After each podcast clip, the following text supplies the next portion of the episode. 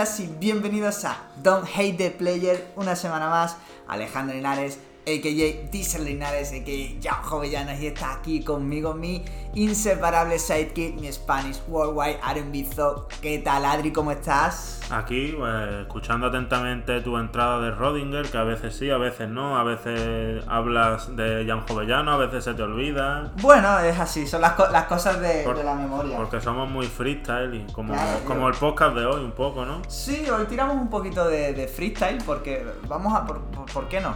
Un podcast menor, ¿no? Nos vamos a un monográfico menor, pero no por ello menos importante. Ni menos chulo. Ni menos chulo, por supuesto.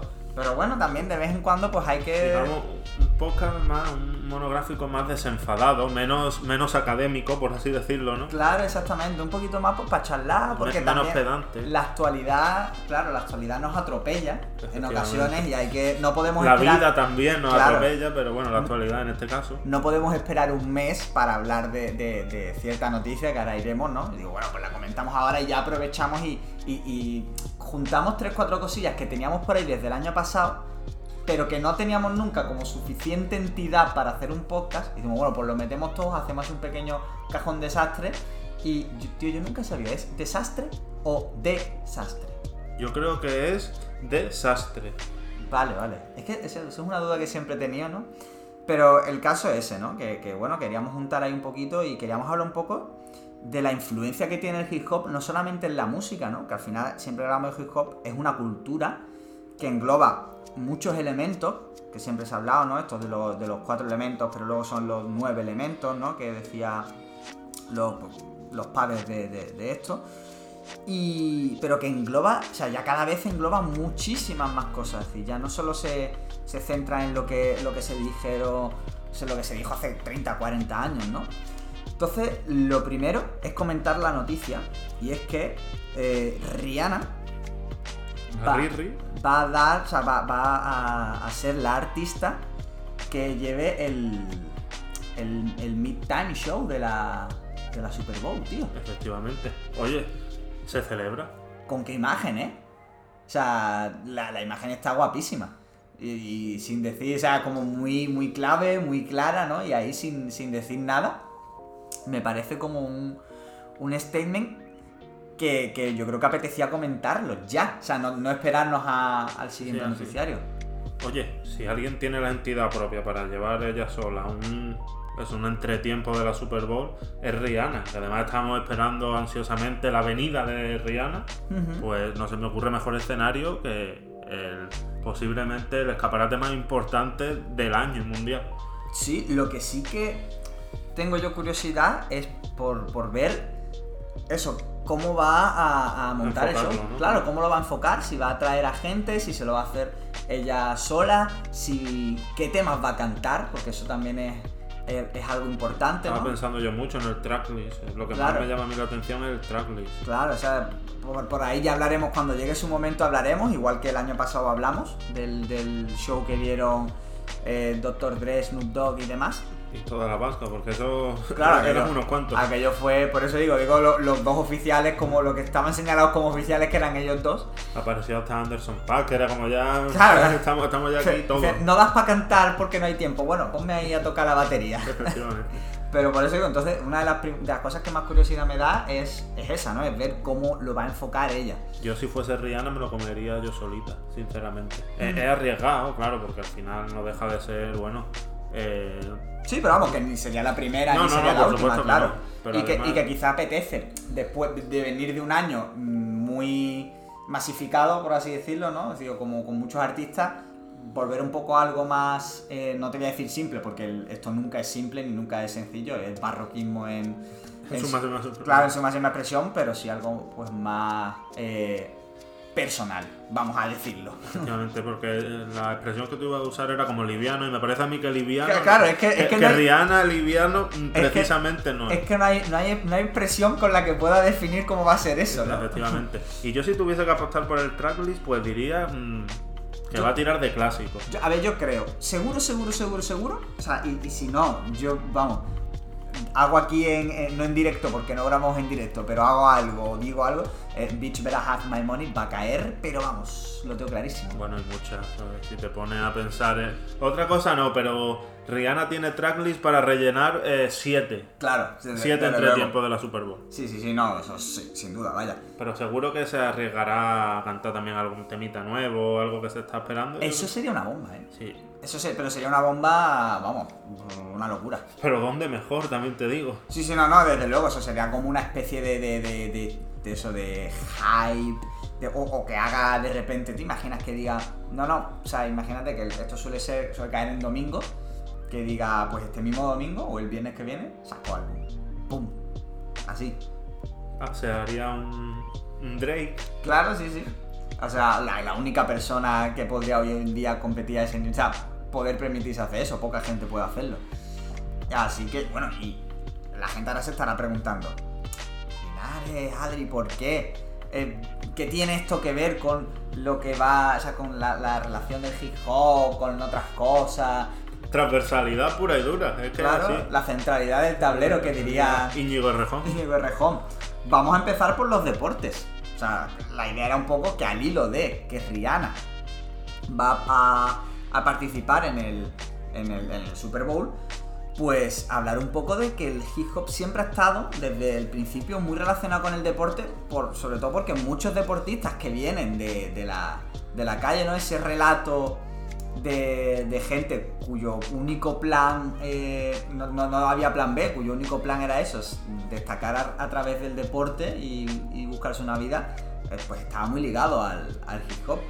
O sea, a mí de primera, ¿qué se me ocurre? Sobre todo el baloncesto. NBA. Claro. O sea, ya es- eh, cuántos raperos, o sea, cuántos jugadores han, han sacado discos, o son coleguitas, o. ¿Sabes? Incontable. O sea, la figura de Iverson por, por sí sola. Claro. Que hay más hip hop que Iverson. Pues Y- poca cosa. Y de hecho, o sea, Iverson que se prohib- o sea, que sacó disco, creo recordar, ¿no? Bueno, ha sacado disco hasta Shaquille O'Neal, Sí, Kobe. Bryant, LeBron James, creo que también ha sacado. Y, y uno de los que ha sacado últimamente, hace poco, era, si no recuerdo mal, era Lillard. Que también había sacado disco. No lo he escuchado, la verdad, no sé. Ni ganas, ¿no? La verdad que no, no es algo que me apetezca. Es que es verdad que es como. Es difícil. O sea, aunque están muy. Muy unidos, eh, no, no tienen por qué maridar especialmente bien según qué cosas, ¿eh? Claro, claro. No, porque muchas veces son también productos, ¿no? Como, como cuando a un famoso lo ponen a, a cantar porque es famoso y pues a, aprovechar el tirón, ¿no? Y a lo mejor ni Que de ahí salen auténticas desgracias, pues. Claro, claro. Eh, pero pero lo- en el caso de Iverson sí. O sea, en el caso de Iverson sí que estamos hablando de, de algo que era mm, súper, súper, súper, súper hip hop y que de hecho provocó que se prohibiese eh, cierta eh, conductas estéticas en la NBA. Efectivamente. O sea, es- eso a mí es algo que me parece que me parece súper loco, ¿eh? O sea, como el impacto que tiene un jugador, claro, en una liga, bueno, en un negocio como el estadounidense, en el negocio del deporte estadounidense, como, que se controla todo hasta el, último eh, céntimo que, se ingresa y la, imagen de todo. eh, es una barbaridad, ¿no? Como, este tío provoca que no, que ahora no se podía llevar eh, gorras de este estilo, que no se podía llevar gafas de sol si no estabas dentro de. Es que claro, es gracioso. Es que se da, además, con, con Iverson se da la tormenta perfecta de estar en una ciudad como Filadelfia, con todo lo que implica. Y bueno, es que la mayor polémica que se dio fue por las letras de las canciones, claro, porque si la NBA estaba, digamos, pues intentando dar una imagen de seriedad y las letras de hip hop otra cosa no, pero sabemos que tienen pues palabras malsonantes, pues se da el caso que, que todos conocemos y que, acabó con eso, con prohibiciones, con, la NBA intentando pues eso, pues digamos, separarse del camino de, las costumbres de, algo que está muy unido como es pues hip hop y, baloncesto. Sí, es, muy curioso, porque ya te digo, aquí se mezcla, se mezcla baloncesto, se mezcla eh, hip hop y se mezcla la, moda. Porque bueno, es también algo muy importante. O sea, yo recomiendo a la gente, no sé si dura una hora o así, pero hay un documental sobre el ascenso y caída de una marca que se llama Ant One, que, hace 10, 15 años, ¿no? O 15, 20, ¿no? O sea, 10, 20 vamos a poner, que era, era la marca que estaba compitiéndole a Nike. O sea, por el monopolio de, del baloncesto en Estados Unidos. O sea, era una locura y que se no se aprovechó, ¿no? Pero sino que como que su trampolín fue estar vinculada sobre todo a la calle y a, la, eso, al rap, al hip hop y a esta estética eh, callejera. Claro, es que eh, la credibilidad de los jugadores de la NBA para hacer rap pues, reside en eso, en, la credibilidad que tienen de su estética callejera, eso de venir de, del gueto y, y, pues sin duda pues lo marca. Pero es que yo me acuerdo, porque además mm, recuerdo bien el caso, que lo de, siguiendo con lo de Iverson, fue gordo gordo porque tuvo hasta varias reuniones con, con David, con Stern. Claro, con David Stern que para que vea hasta dónde llegó y, pues una muestra más de, lo importante que es el hip hop eh, en todos los ámbitos de la vida. Claro. Y hay, pero bueno, no solo el baloncesto, porque claro, al final el baloncesto es posiblemente el que más, ¿no? Que de hecho aquí en España, por ejemplo, también está eh, Nacho Martínez, que eh, creo que era Da Flow, que amigo de Wase y de, gente allí de, de Colada, de Madrid, que, que bueno, ha destacado en el, baloncesto aquí en la liga, en la liga CB, que también tiene una carrera como, en sí y que además también destaca mucho en baloncesto 3x3. Pero, ¿qué otro deporte? Yo sé que aquí vamos a tirar un poquito de, archivo de Don't Hate the Player. ¿Cuál crees tú que sería otro deporte también muy vinculado al, hip hop? Hombre, eso no hace falta ni comentarlo. Además, yo como gran fan del boxeo, pues sin duda el boxeo. Eh, Igual que hablaba yo de una figura concreta de, en el baloncesto como era Iverson, vamos a sacar aquí el caso de Roy Jones Jr., el boxeador, pues mítico boxeador, uno de los boxeadores más importantes de los últimos 50 años fácilmente, eh, gran campeón de, en peso supermedio, gran campeón de semipesado y que también tuvo carrera eh, en el rap como y además con esa canción mítica que conoce todo el mundo, que además va muy vinculada a sus habilidades dentro del boxeo, como es Can Be Touch. Esa, canción mítica, que por cierto está muy guapa, además es muy motivante, cosa que, a mí me gusta mucho y que para el que no lo sepa, pues se refiere eh, a que él posiblemente era uno de los boxeadores más rápidos de manos, sin duda, de toda la historia. Eh, tuvo un invicto bastante largo y que, bueno, no, no, tuvo, no fue bastante largo el invicto porque creo que perdió en, estoy hablando un poco de memoria, creo que perdió una de sus de sus primeras peleas por descalificación, por pegar a alguien después de la campana, cosa que tampoco nos sorprende, pero sí que tuvo una racha invicta de muchos años ya al máximo nivel, peleando por títulos eh, ya pues de peso medio, de peso semipesado y que eso, era muy difícil conectarle por la velocidad de mano. Y pues de ahí, por ese, con ese flexeo que tienen los raperos, pero que también tienen los boxeadores, incluso más que, en la NBA, porque en la NBA se flexea cuando se hace un mate, mm, eso queda. Pero el boxeo va más allá, el boxeo se flexea eh, cuando te está jugando la vida, que es cosa mucho más... Claro, claro, al final es mucho más hustling. Efectivamente. Mucho más hustling. Sí, luego después, a ver, eh, hay gente como, como Mayweather, como Canelo, ¿no? Por, por mencionar gente que está ahora mismo en lo, en lo más top, ¿no? Bueno, Mayweather ya no tanto porque no compite, ¿no?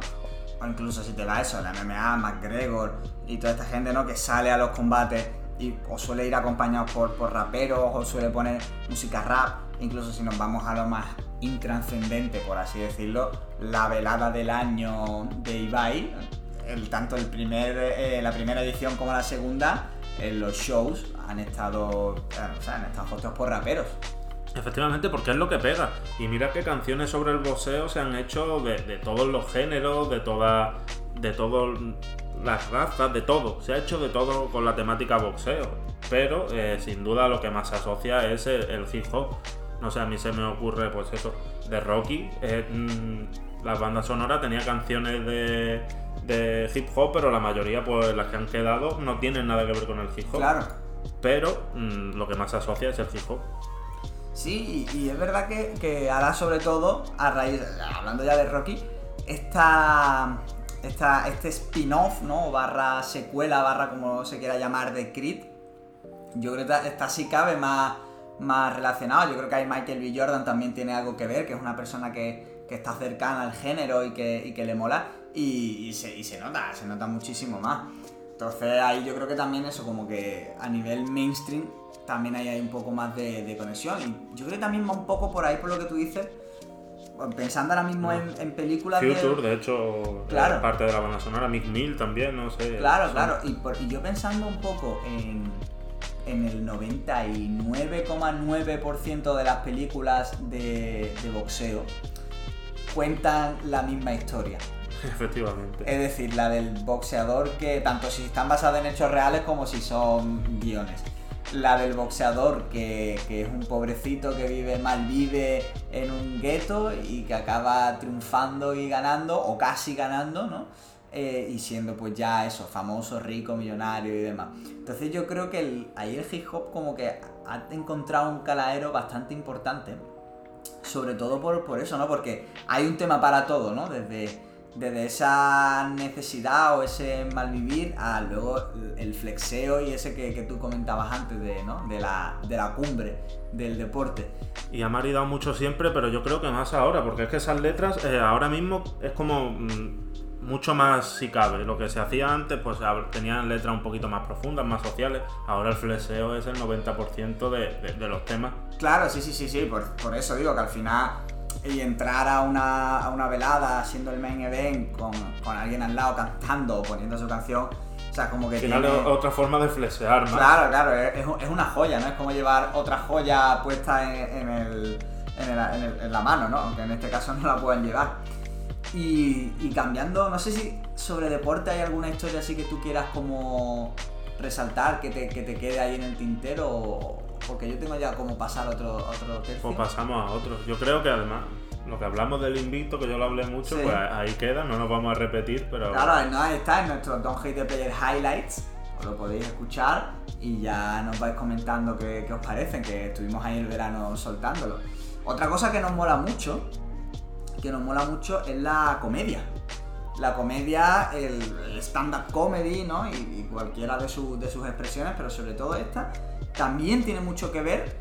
Y aquí no tanto en lo estético solo, que también, sino yo creo que aquí en lo formal, ¿no? En las formas y en el contenido también hay mucho, ¿no? El tener que escribir con base en tu vida, ¿no? En lo que, en tus vivencias y demás, a luego teatralizarlos, a contar una historia, pero eso, con un estilo propio y demás. Yo creo que la comedia, sobre todo la comedia de, stand-up, tiene mucho que ver con, con el hip hop, no solo eso, no solo en su forma, en su estética, sino también en el contenido. No sé tú cómo lo, cómo lo ves.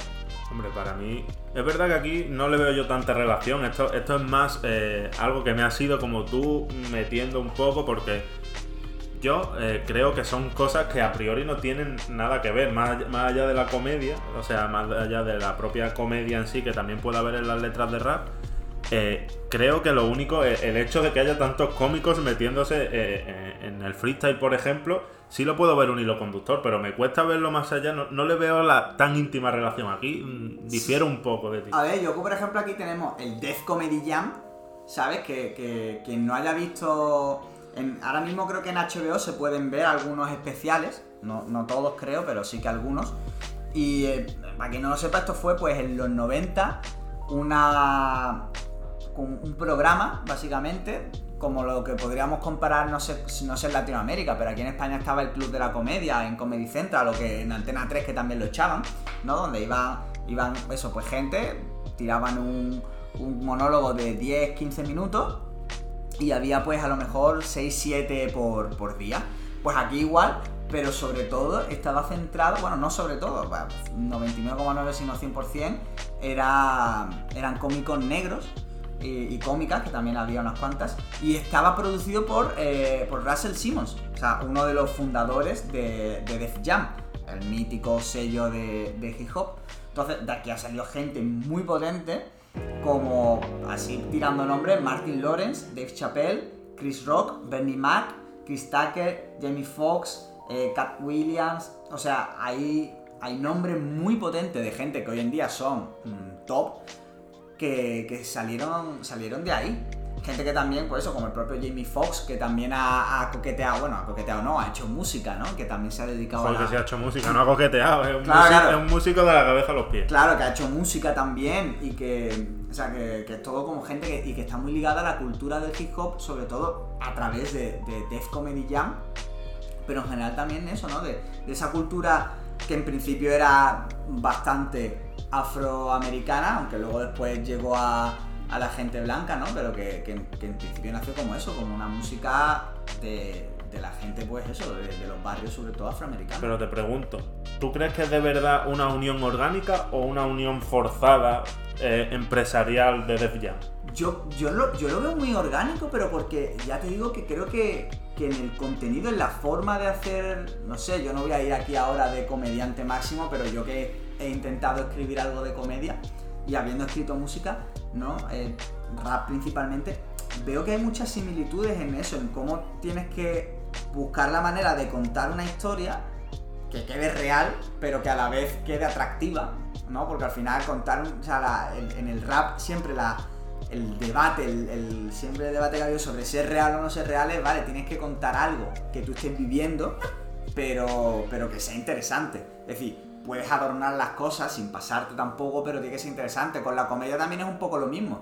No, no se requiere tanto ese grado de ser real, de que lo que estés contando te haya pasado, pero sí que un poco al final la, empatía o cómo generar la empatía y estás haciendo risa o haciendo comedia de lo que, de lo que tú estás viviendo, pero de manera que sea interesante, de que a, de que a la gente le, interese y haga gracia.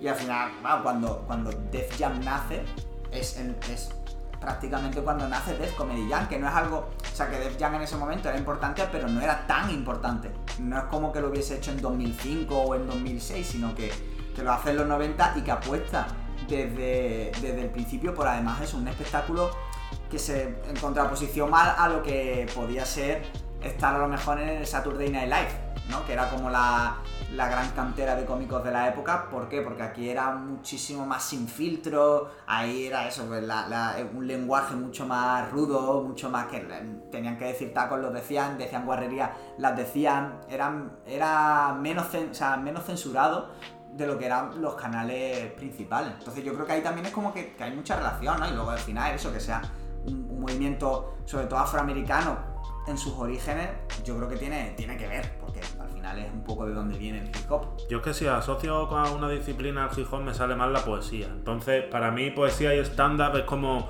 eh, lo único que tienen en común es eh, dos personas haciendo una performance, ¿sabes? Porque la poesía también es muy hablada, pero yo veo más cercano eh, a la poesía al hip hop que a la comedia. Entonces, a mí, insisto, me cuesta encontrarle esa, esas raíces, esa unión, porque lo veo más forzado. A mí, que, que esté copado ambos por personas afroamericanas, no me parece en sí un argumento. No, no, no es tanto que esté copado, sino que esta plataforma es la que sirve como para, para sacar a gente que de otra manera no, habría salido. De todas maneras, ya que tirar lo de la poesía, que sí que es verdad que lo otro lo dice muy performático, Def Jam también tenía. Efectivamente. Y ahí, pues, como hemos hablado del caso de Kanye, haciendo esas esa performances. Claro y, eso, eso sí que lo asocio yo más, en, concreto, al hip hop, que tanto. Eh, pues eso, la comedia. Que ojo, no quita que ahora eh, el rap eh, haya evolucionado hasta ser un género tan transversal que veamos como cómicos eh, pues son pues eh, se presentan a hacer rap porque les gusta y porque ellos sí les pasa como a ti que sí les ven esas raíces, esa, esa unión. Claro, es que, y tú ya lo has dicho antes, ¿no? Cuando hablabas de gente que se pasa al freestyle, que ahora mismo como que está muy, muy a tope, bueno, ahora como que el freestyle casi que está copando mm, cualquier ámbito del, del mercado, ¿no? Y ahora todo el mundo como que parece que se acerca un poco al freestyle, desde diferente, desde, los eSports, desde el gaming. Pero es que el freestyle Es, un, es, un, ámbito muy concreto, porque es una disciplina muy concreta dentro del rap que insiste, eh, incide en insultar al rival. Y ahí, por ahí, sí tiene mucho más, mucho más similitud con los roads comedy, con estas cosas. Entonces por ahí sí lo veo. Pero hablando de, de un disco de hip hop y un stand-up, yo no veo que haya tanta similitud. Claro, pero por ejemplo ahí tienes también el freestyle, o sea, estamos hablando de las batallas, pero el freestyle, ¿no?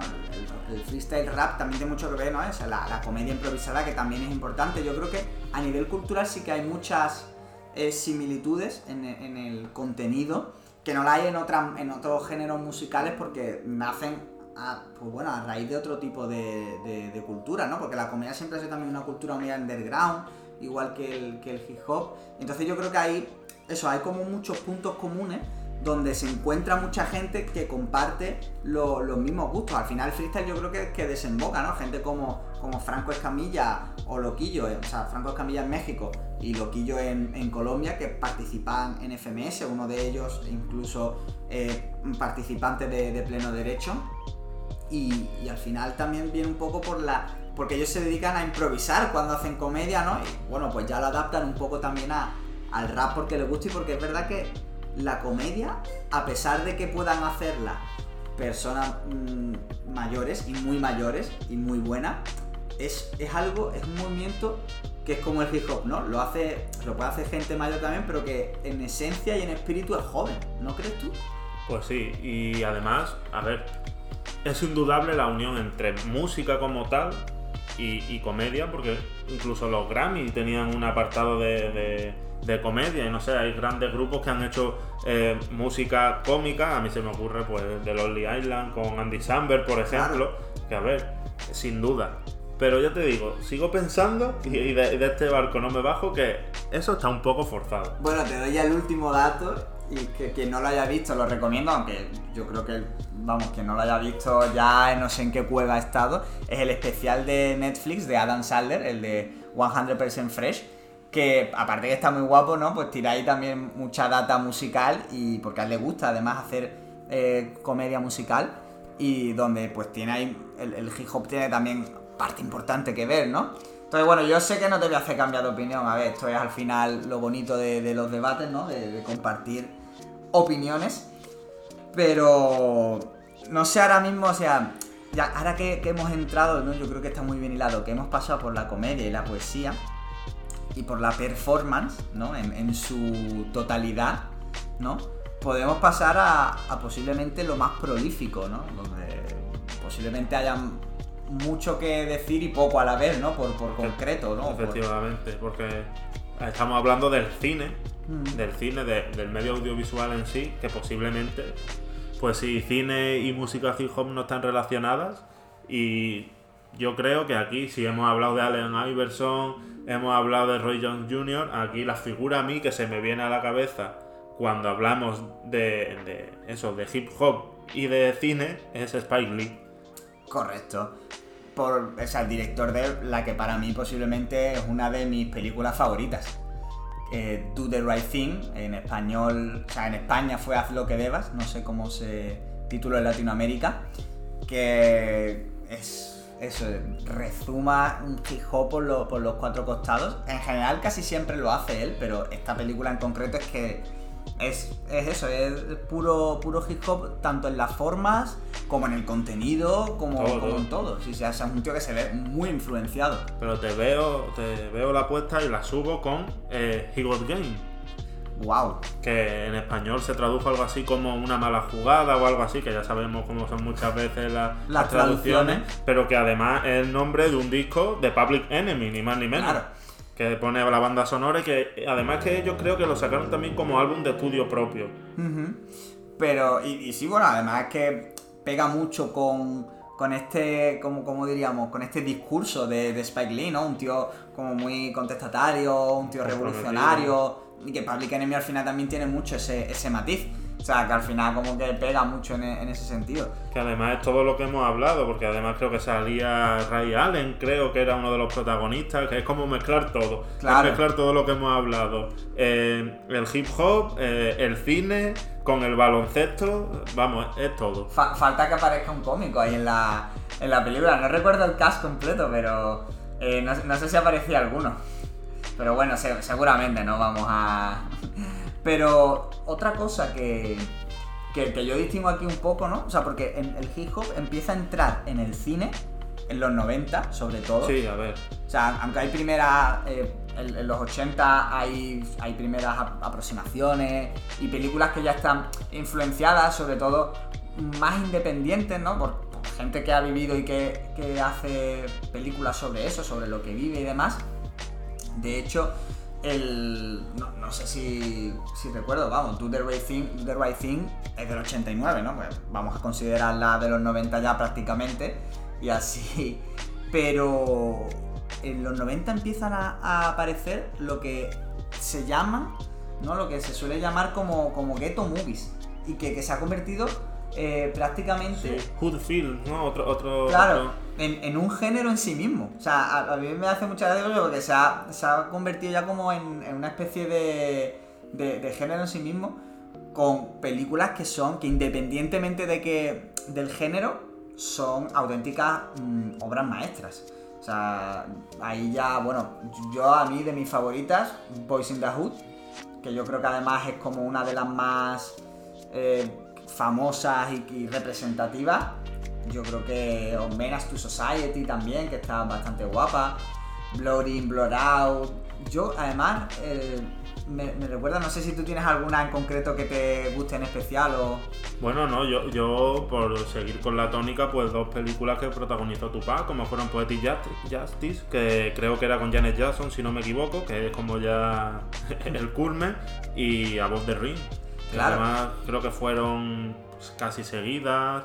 Eh, la época pues donde Tupac era, era más, digamos, actor casi que, cantante. Sí, de hecho, yo no sé si lo he llegado a decir aquí en el podcast, porque esto lo- me lo pasó Tony una vez, out para Tony, ya sabéis que siempre trae el, el máximo conocimiento y knowledge del hip hop, y es que en un principio, antes de que ocurriese toda la movida entre Tupac y Notorious, Tupac quería llevarse a, a Notorious a como crear un, un sello, una compañía y demás, y él dejar de rapear para dedicarse a, a ser actor. O sea, Tupac quería dedicarse a ser actor, pasa Era que- su vocación. Claro, claro. Pasa que al final, bueno, pues pasó todo lo que pasó y, y eh, llegó esto, también llegó la cárcel, eh, All Eyes on Me, todo el, el- pues eso, el pique entre, entre costas, la guerra entre costas, pero la idea en un principio era apadrinar a Notorious y, y luego ya él quedarse simplemente como actor, cosa que, que es muy loca, ¿no? Como, como habría sido el destino de, de la cultura si, si Tupac no hubiese muerto y se hubiese dedicado a hacer películas. Más o menos como está haciendo Ice Cube ahora mismo. Mira, está muy bien traído esa. Sí, sí, me, me sorprende lo bien que me ha quedado. ¿Cómo, ¿eh? cómo ha hilado, eh? Madre mía. Porque bueno, al final Ice Cube lleva prácticamente desde los 90, vamos, desde que pudo poner un, pie en un estudio haciendo, haciendo películas, no solo Ghetto Movie, sino eh, cualquier tipo de peli. Lo hemos visto también en películas así un poquito más de comedia. Si yo recuerdo las últimas así de comedia, la de Infiltrados en clase, Infiltrados en la universidad, que salía él. O sea que es un tío que tiene también una carrera larga en el cine. Ludacris. Ludacris, otro que también. Es que si te pones a, decir la lista es, es inmensa. Precisamente Ludacris en una saga muy influenciada por el hip hop y sobre todo por la música latina también, por el reggaetón y demás, eh, como pues eso, como, como Fast and Furious. O sea que ahí hay también muchísimo, muchísimo. Y todo esto que estoy diciendo, que, que te he dicho, ¿no? De Ghetto Movies, que tú decías Hood Movies, son películas que tienen que ver con el hip hop, pero que no necesariamente Claro, que es más con el hip hop style of life, ¿no? Claro, El estilo exactamente. de vida, el estilo de vida del hip hop más que la música en sí. No sé, por ejemplo, eh, ¿qué película más hip hop hay que El Odio? Claro, Ninguna. Exacto, son como muy, muy gráficas, ¿no? Y que representan muy bien la cultura, pero hay otro tipo de películas que nacen sobre todo a partir de los 2000, que son las películas de biográficas o autobiográficas incluso, ¿no? Porque qué, cosa más mítica eh, las películas de, de 50 Cent, la de Get Rich or Die Trying, y, sobre todo eh, 8 millas. 8 millas de, Eminem, ¿no? Que es, la, casi la peli que da que hace que Eminem pegue ya como el, el- el pelotazo, que también desemboca en este boom del freestyle, de las batallas de freestyle que, que llega hasta ahora, ¿no? Que ahora mismo está como en su máximo apogeo a nivel de cifras y de números, pero, pero que empieza hace 20 años, con películas hechas, en principio era por gente que, que estaba empezando, pero que luego también pues se, se empezó a hacer películas sobre Notorious Big. Notorio. eh, eh, Ujú, correcto. Recuerdo que además. Además con un actor que era un poco desconocido, que era como eso, un poco reincidente en lo que tú dices, que se estaban de gente que pues bueno, que no tenía prácticamente eso, pues mucha, mucha carrera. Straight Outta Compton, la que para mí posiblemente sea hoy en día la mejor película eh, biográfica sobre un grupo que, sobre, sobre NWA.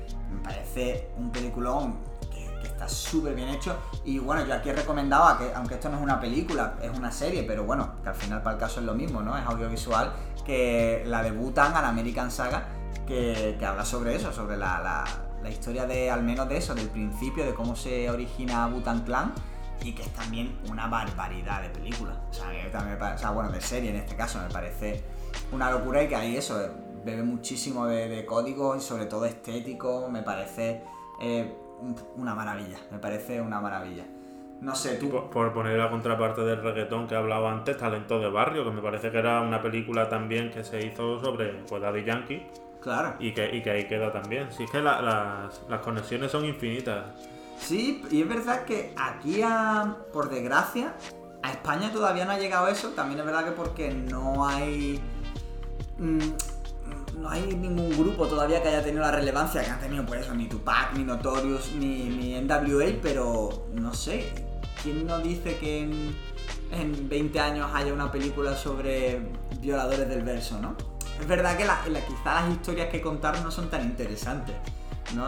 Porque, sobre todo porque el hip hop aquí en España mm, empieza con gente de, no voy a decir de clase media, ¿no?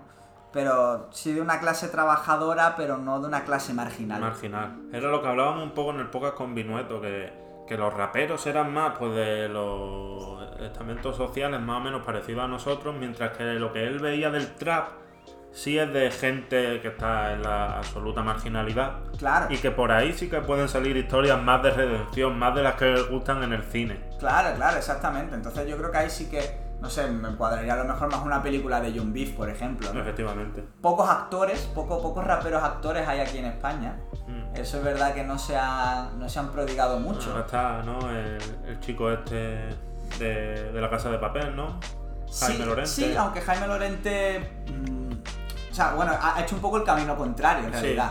Ha hecho un poco el camino contrario. Pero tenemos, bueno, Ajax y Prof, por ejemplo, uno, uno de los dos, no sé cuál, creo que Ajax, va, ha, ha actuado ya en algunas películas.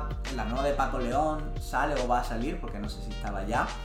Y. En la serie de Veneno aparecieron un montón de, de cameos. Sí, bueno, y esta es la de Fanático.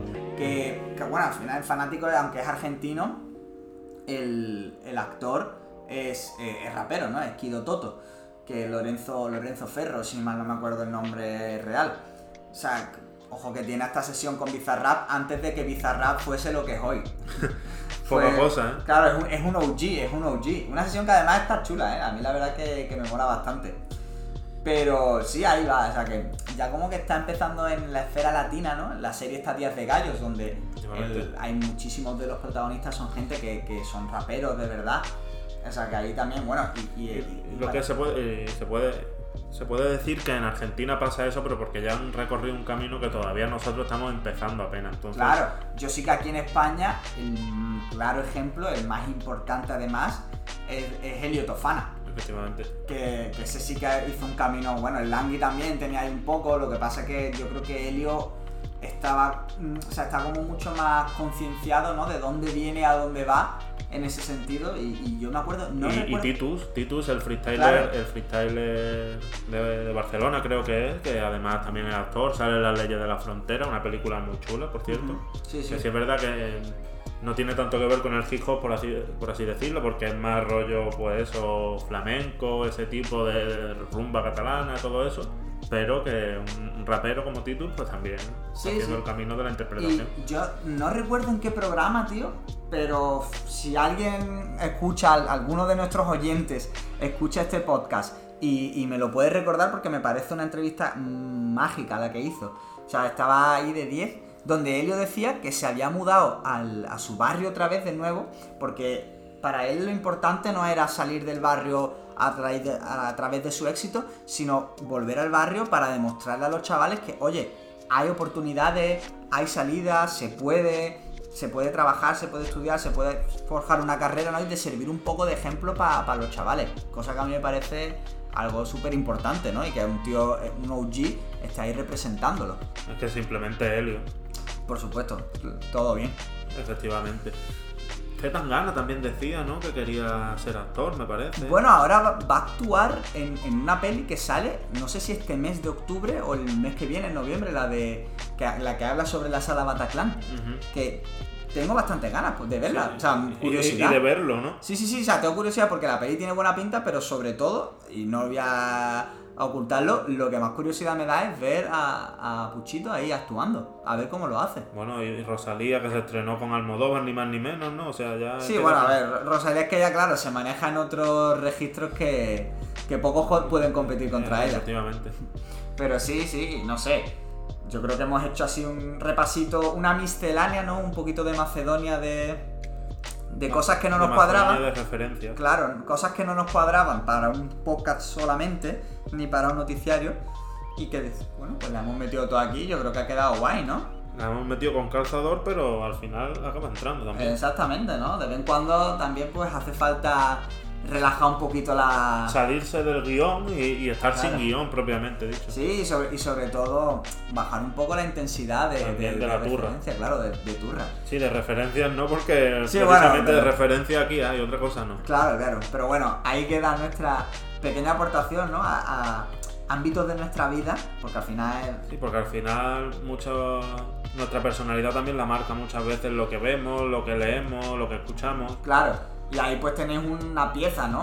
Quizás si en el futuro se nos ocurren pues libros, se nos ocurren, porque también hay muchas cosas ahí, libros, videojuegos o cualquier otro tipo de arte donde el hip hop tiene mucho que ver, pues, pues quizás... Saldrá una parte 2. Claro, saldrá una parte 2, tendremos que eso, que juntar por lo menos otros 30-40 minutos para que quede por lo menos con enjundia y, y ya está. Así que muchas gracias como siempre, Adri. Nada, un placer y hablando de estos temas más todavía. Y nada, a todos nos vemos la semana que viene, que seguro que hay un programón. No sé cuál todavía porque tengo que retocar un poco la escaleta, pero... Estamos aquí como tenemos mucho grabado, pero poco... Poco publicado, pero cuando salga seguro programón. Y nada, ya sabéis, odia al juego. No odias al jugador. Bless.